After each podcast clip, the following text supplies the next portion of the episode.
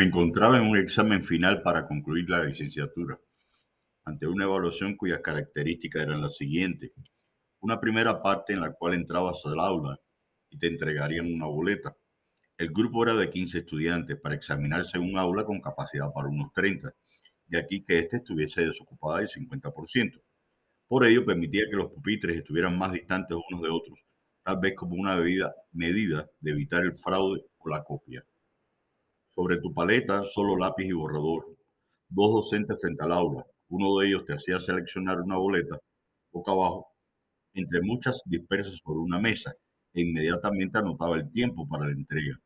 La boleta estaba dividida en dos sesiones. La primera con preguntas específicas de la asignatura y la segunda, la de mayor peso, te colocaba ante una situación problema de índole metodológico.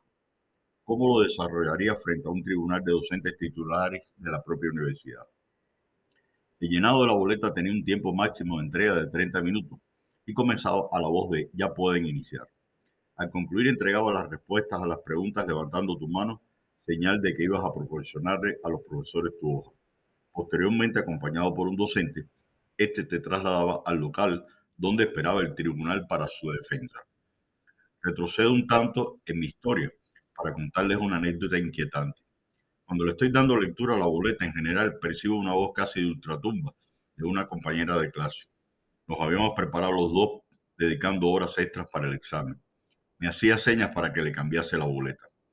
Realmente el hecho me movió el piso. No sabía qué hacer y menos el motivo, cuando, al menos en lo personal, consideraba que habíamos estudiado lo suficiente. Sentí miedo y contradicción a la vez. Primero porque podíamos ser expulsados y segundo, si no accedía al cambio de la boleta, dejaría de ser su compañero de estudio de clase. Lo hice. Error garrafal e imperdonable.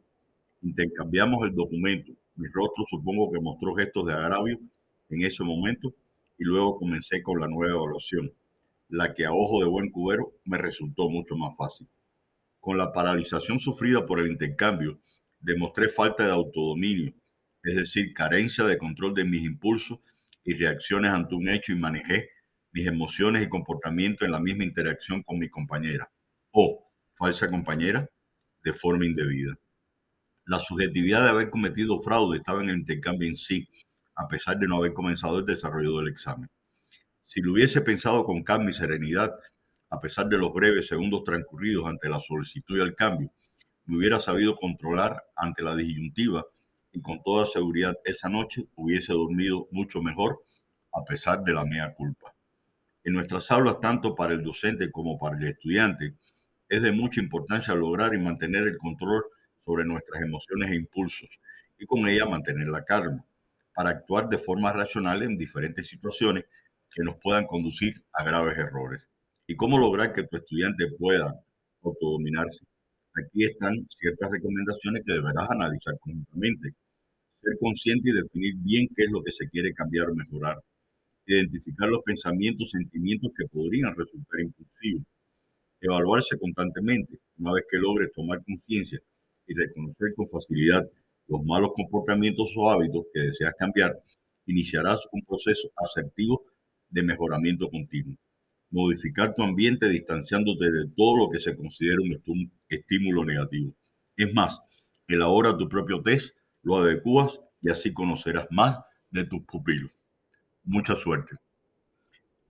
Muchas gracias y fin, buen fin de semana. El nombre del artículo, lo siento, pero no puedo. Gracias.